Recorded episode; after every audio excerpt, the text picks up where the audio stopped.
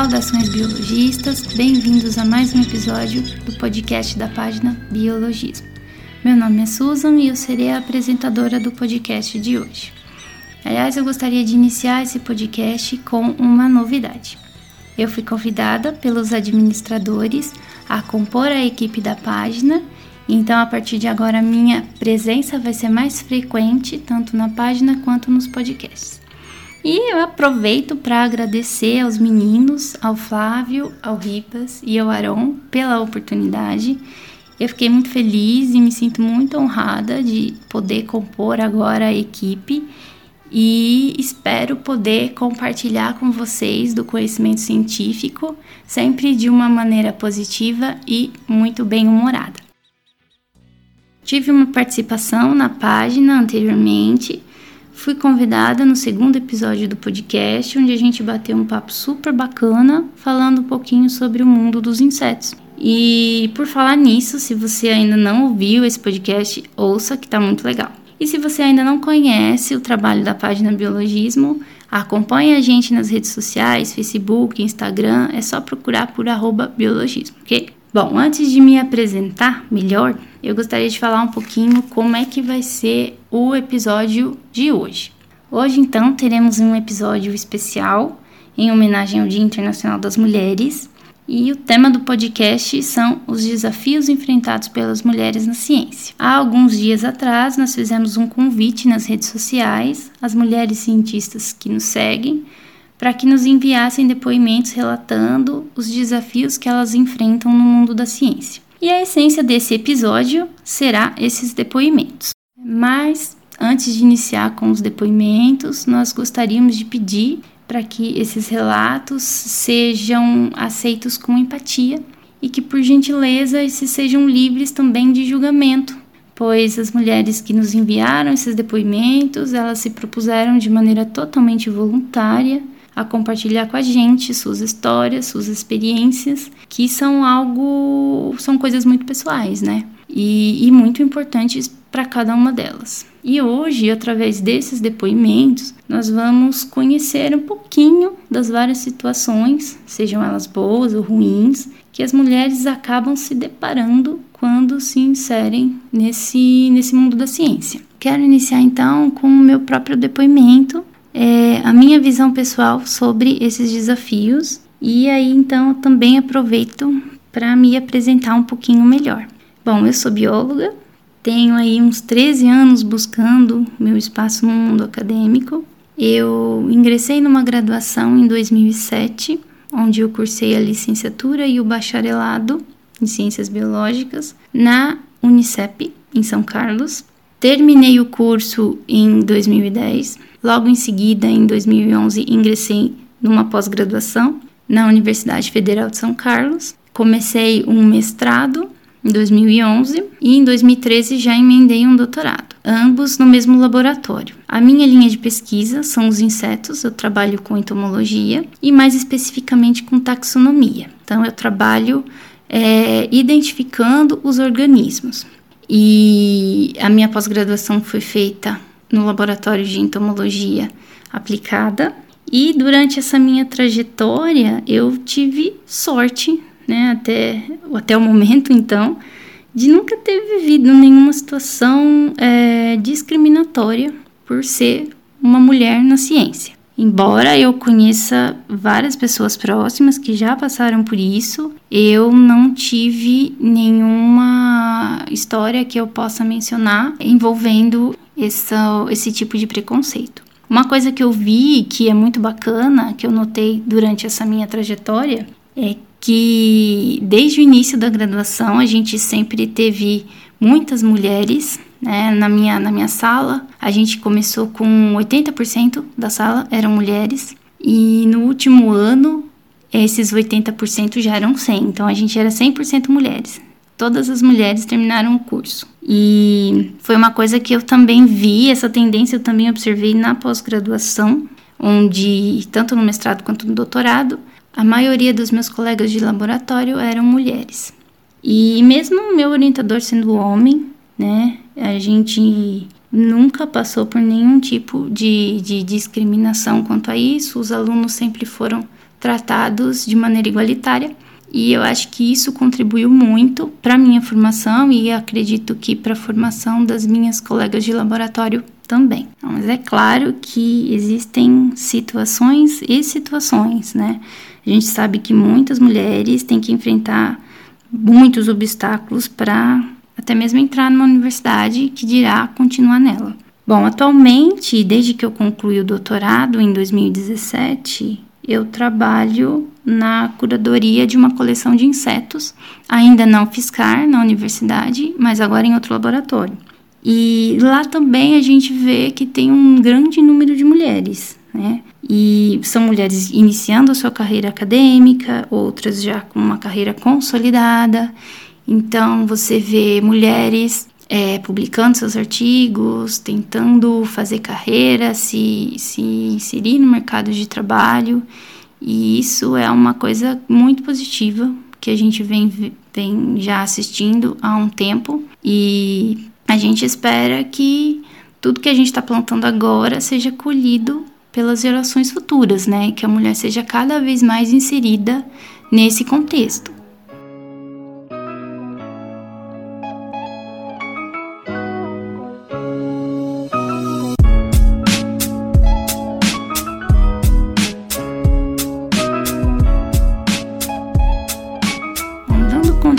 Continuidade, então, depois de compartilhar minha opinião com vocês, é, eu gostaria de iniciar com os depoimentos que nos foram enviados, começando pela Cristine Santiago, que é gestora ambiental. Vamos lá! Bom, eu sou uma mulher pesquisadora, estou no mundo acadêmico desde 2014, então já fazem seis anos.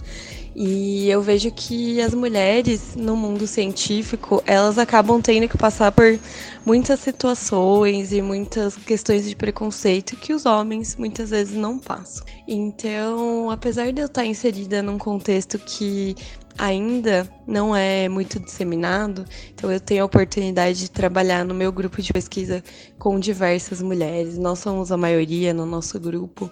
É, a minha orientadora mesmo, ela é uma mulher maravilhosa, pesquisadora e nos empodera enquanto mulheres pesquisadoras. É, eu sei que essa não é a realidade de muitas de nós. Então, a gente tem ainda muitos casos de machismo, é, de preconceito, de acreditarem que a nossa capacidade de fazer pesquisa, de coordenar grupos de pesquisa, de coordenar laboratórios, ela é menor é, apenas porque somos mulheres. E eu tenho até uma experiência que uma conhecida foi contar para um colega pesquisador que estava grávida, e ao invés de receber uma parabenização, ela recebeu uma fala que, ah, então não vou poder contar com você no próximo semestre. Então, isso é só um, uma fotografia do mundo que a gente ainda vive, não apenas no mundo acadêmico, né? A mulher em qualquer esfera profissional e outras esferas sociais, a gente tem que enfrentar isso diariamente. Mas a gente vem crescendo e galgando muito espaço no, no mundo científico, então a gente vem sendo reconhecida porque não há escolha, não há opção. A gente está crescendo e, e, as pessoas têm que falar sobre isso. É, além disso, na minha área de pesquisa especificamente, é, eu trabalho com saneamento básico, né, mais especificamente resíduos sólidos. Para saneamento básico, de uma forma geral, a gente já tem estudos que mostram que a importância da mulher nessa área. Então, por exemplo, em contextos de pobreza, onde as sociedades não têm acesso à água em casa e tem que caminhar para buscar essa água para fazer suas atividades diárias, é, a gente já tem estudos que mostram que a mulher é a maior parte das vezes responsável por isso. Então, é, na minha área de estudo, a questão de gênero é muito relevante e eu acredito que uma mulher pesquisando nessa área acaba gerando bastante empatia e olha mais para essas questões. Então, eu acredito que seja um ganho muito grande. Mais especificamente na minha área de resíduos sólidos, alguns estudos iniciais que a gente tem feito mostram que a mulher é a principal responsável por gerir os resíduos sólidos dentro de casa. Então, fazer aquela separação inicial tão importante para coleta seletiva, para destinar os materiais adequadamente. É, e isso porque, uh, historicamente, a mulher é a que passa mais tempo fazendo as atividades domésticas e gerindo a casa. Então é muito importante a gente olhar para isso, se a gente trabalha com políticas públicas. É muito importante a gente definir quem é nosso principal público-alvo para as políticas públicas de resíduos, não é mesmo? Uh, além disso, a questão das catadoras e catadores de materiais recicláveis. As catadoras, elas são maioria nas cooperativas e elas são maioria nas posições de, de gestão, de liderança, tanto administrativamente da cooperativa quanto da organização social, da mobilização de luta dessa categoria que tem sofrido tanto nos últimos anos, né? Tem sofrido tantas perdas. Então, as mulheres elas têm um papel importantíssimo na área de resíduos sólidos. E, como eu já disse, uma mulher pesquisadora acaba tendo mais empatia, acaba lembrando mais essas questões no desenvolvimento da pesquisa. Então, eu acho que a gente ainda tem muito caminho para percorrer enquanto sociedade, enquanto mundo acadêmico, mas as mulheres têm lutado muito por isso e a gente acaba tendo que ser reconhecida porque a gente está fazendo e não há outra opção para a sociedade senão não, não nos reconhecer. Então, força para todos nós, para todas nós, e é isso. Obrigada.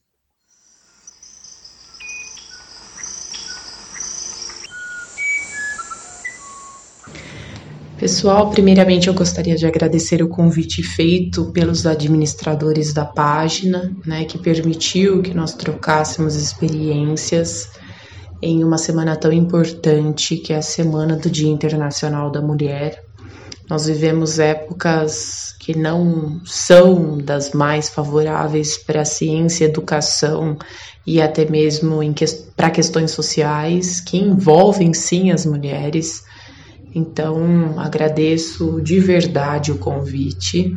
Meu nome é Ana Elisa Teixeira, eu sou bióloga, eu sou especialista em educação ambiental e mestre em ciências ambientais. Eu estudei morcegos na graduação em área urbana e morcegos no mestrado em área de sistema agroflorestal ou agrofloresta e em área de floresta estacional semidecidual. Eu tenho um apego enorme pela fauna e no meu coração tem um cantinho dedicado à mastofauna. Eu tenho assim uma paixão enorme, enorme, enorme por quirópteros e canídeos, né? Eu, ao longo dos anos de formação e desenvolvimento profissional, nós conseguimos atingir aí diversas esferas com a desmistificação dos morceguinhos, né, utilizando aí os, a importância ecológica deles como subsídio para a conservação desses animais. Atualmente eu trabalho para Fundação Florestal, eu presto serviço para a Fundação Florestal Sou monitor ambiental, então, trabalho em um parque estadual e lá nós desenvolvemos atividades de educação ambiental, atendimento ao público e desenvolvemos projetos com o objetivo de integrar a unidade de conservação à comunidade. Eu sou um pouco atípica do que se conhecem, né? Às vezes, como porta-voz, eu falo besteira pra caramba. Eu tento mostrar de um jeito diferente a tudo aquilo que a gente tem para passar. A ciência ela tem que ser sim cidadã. A ciência ela não pode ficar trancada dentro de quatro paredes em uma universidade. Às vezes o meio acadêmico nos engole e é exatamente isso que muitos dos governantes querem. Porque tudo que é produzido ali não chega até a população, não chega até quem, de um modo ou de outro, paga impostos e tributos e mantém muitas vezes bolsas né, de pós-graduação e projetos. Então eu acho super, mega, ultra válido que essas informações cheguem sim à população e eu tento fazer isso. Talvez não seja suficiente, mas nós precisamos fazer isso. Eu acredito que enquanto profissionais e atuantes que a ciência ela é imensa. Eu tenho o privilégio de trabalhar em um lugar de árvores centenárias. O carinho que eu tenho por aquilo é imenso. Eu sempre utilizo a frase do grande Teodoro Sampaio quando eu chego aos pés de um jequitibá com uma idade estimada entre 250 e 500 anos. E eu acho que tudo isso é importante para nós tentarmos alcançar o maior número de pessoas, mas eu digo isso enquanto educadora ambiental. As meninas em outras áreas ou em outros setores talvez tenham outro olhar, mas eu tenho o olhar da esperança, eu tenho o olhar da mudança, e se eu não tiver isso, não tem motivo para eu acordar de manhã cedinho, sair de casa, enfrentar chuva, sol, frio, calor, pegar uns carrapatos. Se tudo isso não fizesse sentido para mim, talvez eu não estaria aqui conversando com vocês.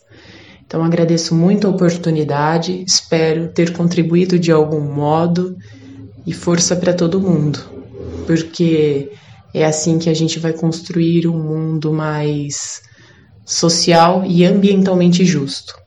Ser bióloga no Brasil é, talvez seja uma tentativa de conciliar o coração e a razão. Muitas vezes ter que, que tirar o escorpião do bolso e bancar alguns materiais para manter pesquisas ativas, seja na esfera estadual e mesmo na esfera federal, é você acompanhar por determinado tempo um grupo através das armadilhas fotográficas e anos depois, infelizmente, você ter que catalogar alguns desses indivíduos mortos nas rodovias.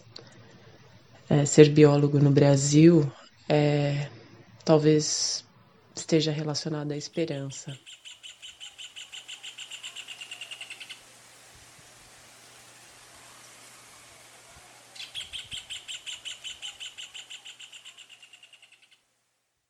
Olá, meu nome é Gida Potenza, eu sou aluna da graduação de Química com habilitação em Ciências Forenses da Faculdade de Filosofia, Ciências e Letras de Ribeirão Preto, da USP.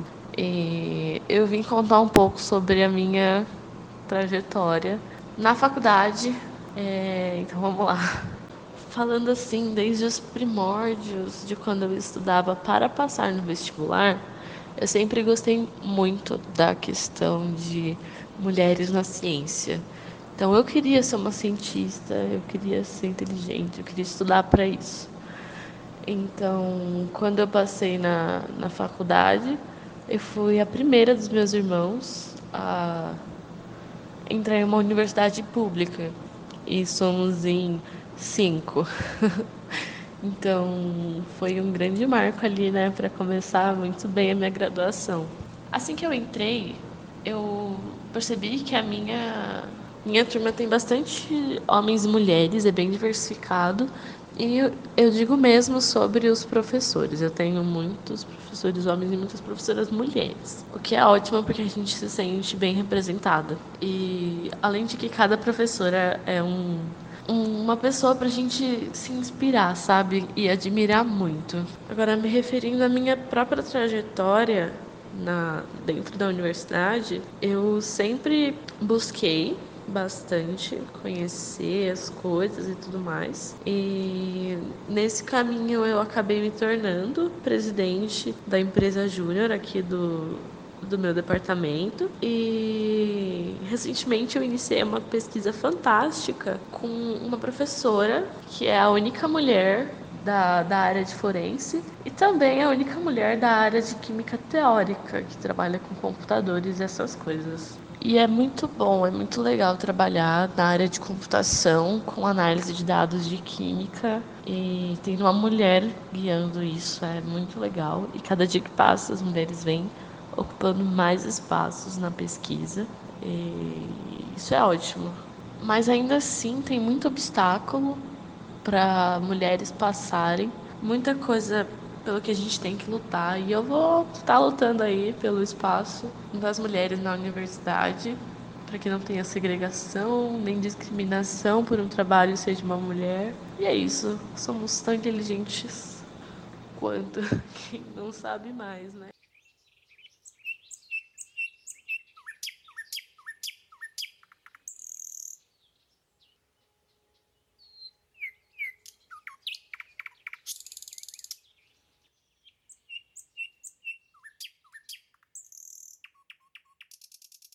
Olá, eu me chamo Mariana.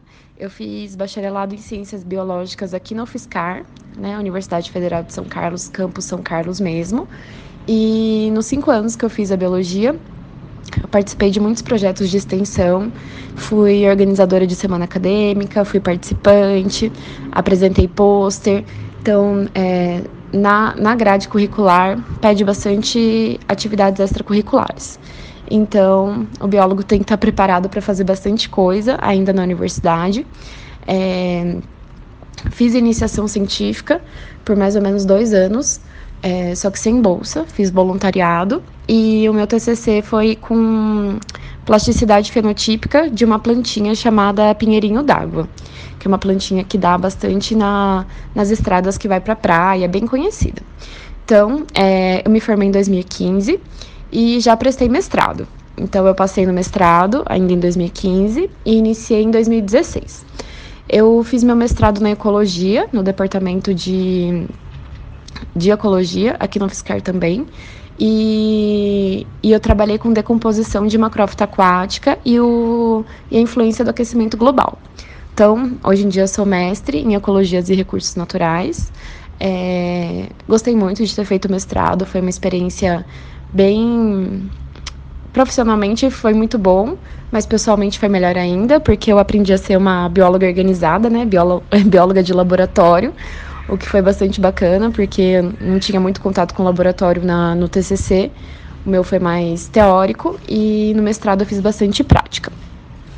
É, assim que eu concluí o meu mestrado, eu atualizei o meu currículo e uma faculdade de São Paulo chamada FIPECAF entrou em contato comigo que gostaria que eu desse algumas aulas para a faculdade mesmo, no MBA de administração. Era uma coisa que eu não esperava, né? Bióloga dando aula de para a faculdade de administração, mas foi uma experiência muito boa. Eu dei aulas EAD, né, à distância, de uma matéria chamada Economia Verde. É, eles precisavam de um biólogo e entre os concorrentes estava um cara com doutorado e eu que tinha mestrado. E eles optaram por mim porque eles queriam me dar mais oportunidade como bióloga, né, para me inserir no mercado, é, para eu ter a primeira experiência como mestre. E, e, achei muito legal. Hoje em dia eu aprendi que pode falar mestra. Sou mestra em ecologia, que é outro ponto positivo também para as mulheres na ciência. E dei aula à distância para dois, em dois semestres é, sobre essa disciplina chamada Economia Verde. Tive que estudar bastante, porque a universidade não prepara a gente para essas, essas coisas diferentes né, que aparecem na nossa vida. Mas foi muito legal, a turma me aceitou bem. Consegui dar bastante exemplo de coisas que eu aprendi na faculdade, coisas que eu aprendi no mestrado, é, mas não atuei mais como bióloga desde então. É, na faculdade eu dei algumas monitorias, algum, fiz alguns, alguns projetos, mas eu percebi que eu não, não gostaria de seguir essa carreira acadêmica. Bom, no segundo ano de mestrado, eu prestei vestibular no Unicep para medicina veterinária e eu ingressei. E hoje em dia eu estou no quarto ano de medicina veterinária, né? Que para mim é o quinto, porque eu ganhei um ano. Então, por ser bióloga, é, a Unicep me, é, me deixou com equivalências, né? Então eu ganhei um ano dos cinco de medicina veterinária, por ser bióloga e já ter feito as matérias básicas do primeiro ano de medicina veterinária. Então, hoje em dia, eu estou no quarto ano, que corresponde ao quinto de medicina veterinária. Estou é, quase me formando, mas ter feito biologia com certeza me abriu muitas portas, tive muitas experiências boas, é, tive uma base muito boa em biologia, então não me arrependo nem um pouco. Hoje em dia pretendo seguir a carreira de médica veterinária, mas eu só tenho a agradecer por ter feito uma ótima faculdade, por ter aproveitado todos os, os projetos de extensão que a universidade me, me, me ajudou né, a conhecer. E a dica que eu dou para os biólogos e biólogas é não desistam dessa carreira que a gente está precisando muito no Brasil dos biólogos engajados.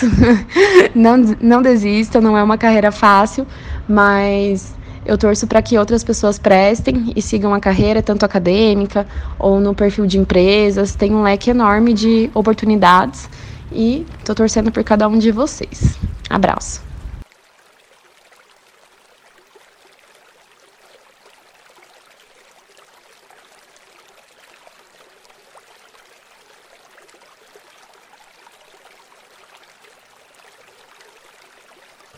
Oi, meu nome é Ana Júlia, eu sou estudante de farmácia da USP de Ribeirão Preto.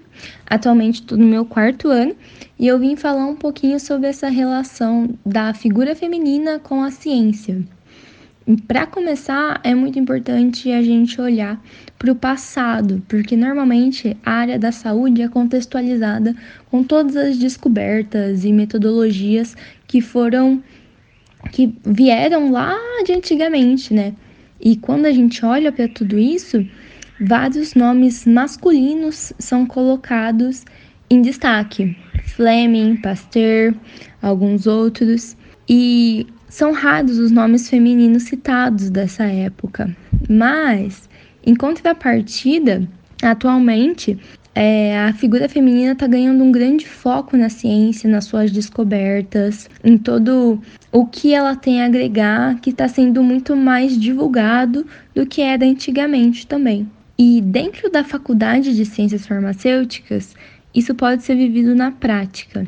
A grade, por ser muito ampla, o curso, por ser muito amplo, ele permite uma frente de pesquisa imensa. Então, é muito bonito de ver várias mulheres trabalhando com a parte de cosméticos, trabalhando com a parte de vacinas, trabalhando com a parte de desenvolvimento de fármacos, com algum ramo de biotecnologia. E isso faz a gente olhar para o lado e ver que a ciência realmente está acontecendo. E não mais só por homens, né? É uma outra frente que a farmácia permite é o desenvolvimento pessoal do profissional farmacêutico mais voltado para liderança e competências gerenciais, que atualmente é minha linha de pesquisa. E para finalizar, eu acho muito interessante tudo isso, todo esse contexto de mudança e de aprimoramento envolvendo a figura feminina, porque do mesmo jeito que a gente olhou para o passado e ainda olha e vê figuras masculinas, num futuro vai ser extremamente interessante olhar para o passado desse futuro e ver mais nomes femininos em destaque.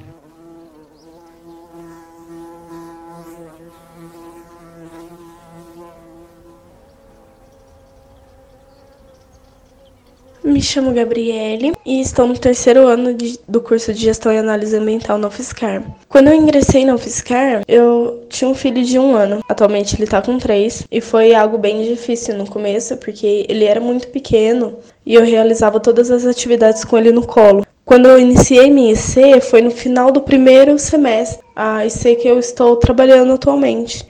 E ele estava no colo também. Eu digitei tudo, todo o texto com ele no colo, fiz a parte prática empurrando o carrinho. Foi bem complicado, porque dentro do meio acadêmico não conseguem entender a mulher como mãe. É algo difícil para se ter esse respeito, ter esse momento com teu filho. Acho que mais porque o meio acadêmico é muito dominado pelo sexo masculino, tem muitos homens no meio acadêmico e acabam que não entende, por mais que tenha filhos, não é a mesma coisa que a mulher estar ali com a criança no colo, tudo.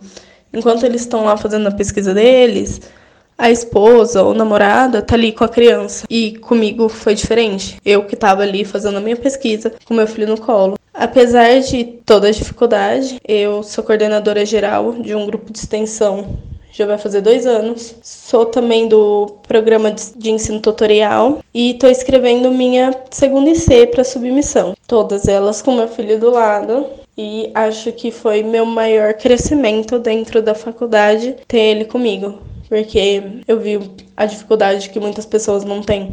E eu dou um valor muito maior para a ciência e principalmente para as mulheres que estiveram na ciência, que é difícil ser mulher dentro desse, dessa academia brasileira. Eu encontrei grande auxílio dentro da faculdade quando eu comecei a fazer minha segunda IC, a redigir a segunda IC, porque eu fui com uma orientadora que também é mulher, e ela passou quase que pelas mesmas coisas que eu. Só que a diferença é que a dela foi na pós-graduação. Ela fez o mestrado com dois filhos, bem pequenos, doutorado também, e Atualmente ela atua no departamento do meu curso dentro da UFSCar. E ela me deu muito apoio em relação se precisar levar a criança até a UFSCar. Quando meu filho não tá muito bem, eu preciso desenvolver a pesquisa. Com ele lá no departamento, ela me deu muito apoio. E eu percebi quando eu comecei a fazer IC com ela que as mulheres dentro da ciência se apoiam muito. Apesar de ter grande dificuldade pra gente, nós lá de dentro estamos sempre ajudando umas às outras e auxiliando da melhor forma que pode. Às vezes a gente não consegue dar muita atenção para alguém, mas tudo que tá ao nosso alcance a gente sempre faz. É um apoio mútuo dentro da faculdade e graduação, pós-graduação, tudo. Acho que até com os TAs eu comecei a ver mais esse apoio. Então as mulheres que são técnico administrativa dentro da faculdade têm esse apoio também das professoras, tem o apoio das secretárias e de todo mundo que está dentro do departamento e que faz parte dessa graduação, de pós-graduação. É algo que uma auxilia a outra e a gente vai crescendo em conjunto, que é, é o grande diferencial pra gente. Vai crescendo todas juntas e mostrando que é importante ter a mulher ali e que a gente faz a diferença dentro da pesquisa brasileira.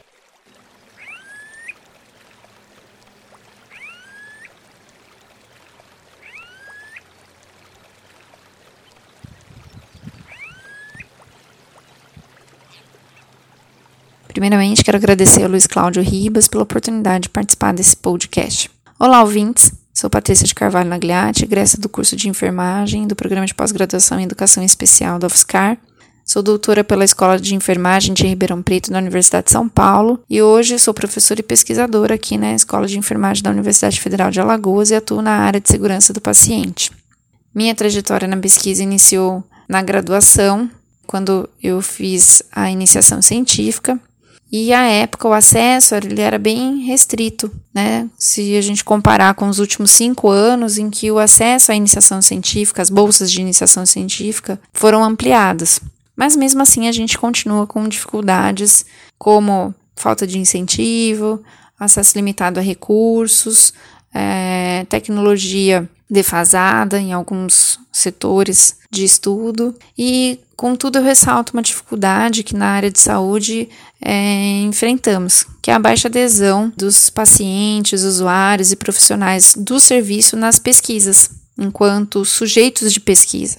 E essa questão me remete a uma situação que ocorreu na época do doutorado, em que o grupo de pesquisa do qual faço parte, o GP Copen, recebeu a visita de alguns docentes da Universidade Politécnica de Hong Kong. E ao apresentarmos nossas pesquisas, uma das professoras visitantes questionou do porquê o número de participantes nos estudos serem tão baixos, em torno de 100 a 200 participantes. Explicamos que talvez pela participação ser voluntária. E aí, surpresa, essa professora disse que lá em Hong Kong também a participação era voluntária.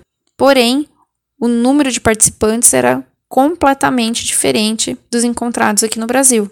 Eles ultrapassavam a casa dos mil, mil participantes. E aí fomos questionar, né, do porquê dessa diferença tão grande. E aí ela comentou que lá, é, da cultura deles, do entendimento, que todo estudo, toda pesquisa ela gera melhoria para a qualidade de vida, é, melhoria das políticas públicas e por isso todo mundo quer contribuir, que sabe dessa importância. E aí percebi que a, a importância do acesso à pesquisa aqui no, no Brasil, ela deve ser estimulada no ensino fundamental, desde o ensino fundamental até o ensino médio, no sentido de fortalecer os programas existentes né, que, que já existem programas de acesso à ciência, como jovens pesquisadores. Então, essas, esses programas eles devem ser fortalecidos e é, novas possibilidades devem ser criadas e estimuladas para que as pessoas possam compreender cada vez mais a importância do que esses estudos, que essas pesquisas geram, não só é, para o indivíduo, mas para a coletividade. Então, a, a importância né, de se fazer ciência, de se fazer pesquisa e a mudança e as melhorias que isso traz para todos nós, né? Então, fica aí a dica, né, de olharmos e compreendermos melhor essas questões para e, e assim fazer a nossa parte enquanto cidadão de participar das pesquisas e contribuir para essa melhoria. Obrigada.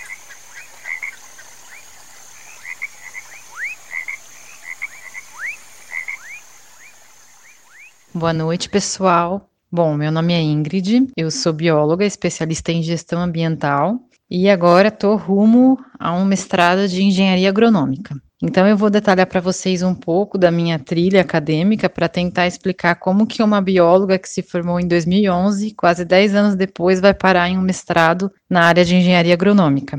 Então, eu cursei biologia, bacharelado, de 2000, 2007 a 2011 e praticamente durante é, na Unicep, né? E praticamente durante toda a graduação eu tive envolvida diretamente com alguma pesquisa científica, porque durante toda a graduação eu fiz estágios em São Carlos, na Embrapa Instrumentação, na Embrapa Fazenda e também no Laboratório de Insetos Aquáticos na UFSCar, no Departamento de Ecologia e Recursos Naturais. Então, era praticamente um caminho certo continuar na área acadêmica quando eu estava na faculdade, até que no último semestre da graduação eu arrumei um emprego de analista de laboratório em um laticínio em São Carlos. Então, a pós-graduação acabou sendo adiada num primeiro momento. Isso foi em 2011, quando eu concluí a graduação. No ano de 2012, eu consegui um emprego melhor como analista ambiental em uma empresa em Itirapina, e foi aí que eu resolvi é, me dedicar à minha primeira pós-graduação, que foi uma especialização em gestão ambiental na engenharia civil da UFSCar. Essa pós-graduação era lato senso, e ela acabou por me agregar muito no meu trabalho naquela época, que exigia conhecimento em legislação, normas, auditorias, coisas desse tipo. Porém, em 2018, tudo se transformou novamente quando eu me mudei para Portugal. Aqui em Portugal, é onde eu moro desde então, eu comecei em um ramo totalmente diferente de tudo que eu já tinha feito até então. Eu comecei a trabalhar com plantas ornamentais em um horto. Ironicamente, após tanto tempo do término da graduação, esse foi o trabalho que mais me exigiu o conhecimento da biologia clássica que eu tinha aprendido nos tempos de faculdade. Eu precisei relembrar muitas coisas sobre botânica, estudando praticamente diariamente. Deu tão certo que eu acabei por me inscrever no mestrado em engenharia agronômica na Universidade do Porto, onde eu começo esse ano, para dar mais um passo nessa busca pelo conhecimento, aprimoramento do meu currículo, tanto acadêmico quanto para o próprio mercado de trabalho. Então, é, eu acho que a minha trajetória na, na vida científica, pós-faculdade, não foi linear como eu planejava, mas tem sido muito produtiva. De acordo com as oportunidades e as experiências que eu tenho, eu vou me moldando para tentar fazer o melhor que eu posso dentro daquela competência que está sendo exigida de mim. Eu não sei o que vai acontecer no futuro, até porque as coisas acabam nunca realmente saindo como a gente planeja, mas eu tenho certeza que trabalhar com ciência é uma das coisas que mais motiva a minha vida profissional.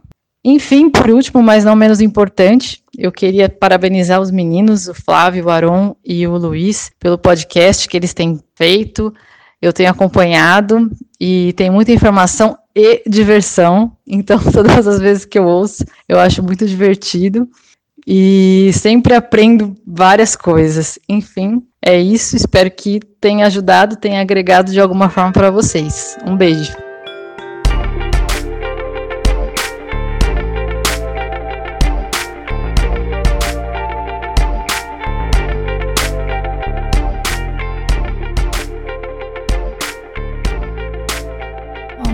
Com o depoimento da Ingrid que nós encerramos o podcast especial de hoje. Mas antes disso, eu gostaria de agradecer imensamente as participantes pelos depoimentos que nos foram enviados, por compartilhar um pouquinho com a gente as suas histórias de vida. Foram relatos maravilhosos que a gente espera que se repitam, né? Não somente na ciência brasileira, mas na, na ciência em nível mundial. E ainda antes de terminar, eu gostaria de ressaltar que, embora o tema desse podcast seja voltado para esses desafios que as mulheres encontram no, no, mundo acadêmico, a gente não pode descartar também as dificuldades que elas enfrentam, que nós enfrentamos é, no dia a dia, simplesmente por sermos mulheres. Né? Isso é uma coisa muito comum e que, infelizmente, nos dias de hoje ainda é vista com muita frequência. Essa semana mesmo eu acabei presenciando uma situação dessas. É, eu estava voltando para minha casa e dois carros quase colidiram de frente, né, numa, numa avenida bem movimentada e é, as motoristas eram mulheres desses, desses carros. E os carros atrás, né, um deles é, logo que estava atrás, né, dos que estavam colidindo, era homem. E depois de muitos xingamentos, né, ele soltou aquela frase típica: só podia ser mulher. Né, como se simplesmente pelo fato de serem mulheres elas tivessem culpa do que estava acontecendo, né? Como se os homens não fossem passar por esse tipo de coisa simplesmente porque são homens. Acho que diante do cenário é, também há um pouco de falta de empatia, né? Porque, poxa, vamos, vamos pensar um pouco. Independente se, se é homem, se é mulher, independente do gênero, da raça, independente da condição social, independente da opção sexual. São pessoas, são simplesmente pessoas que sentem a mesma coisa, que agem da mesma maneira, que têm seus sonhos, que têm as suas frustrações, que têm os seus problemas, as suas alegrias. E isso tudo é igual para todo mundo. Então, por que tamanha desigualdade?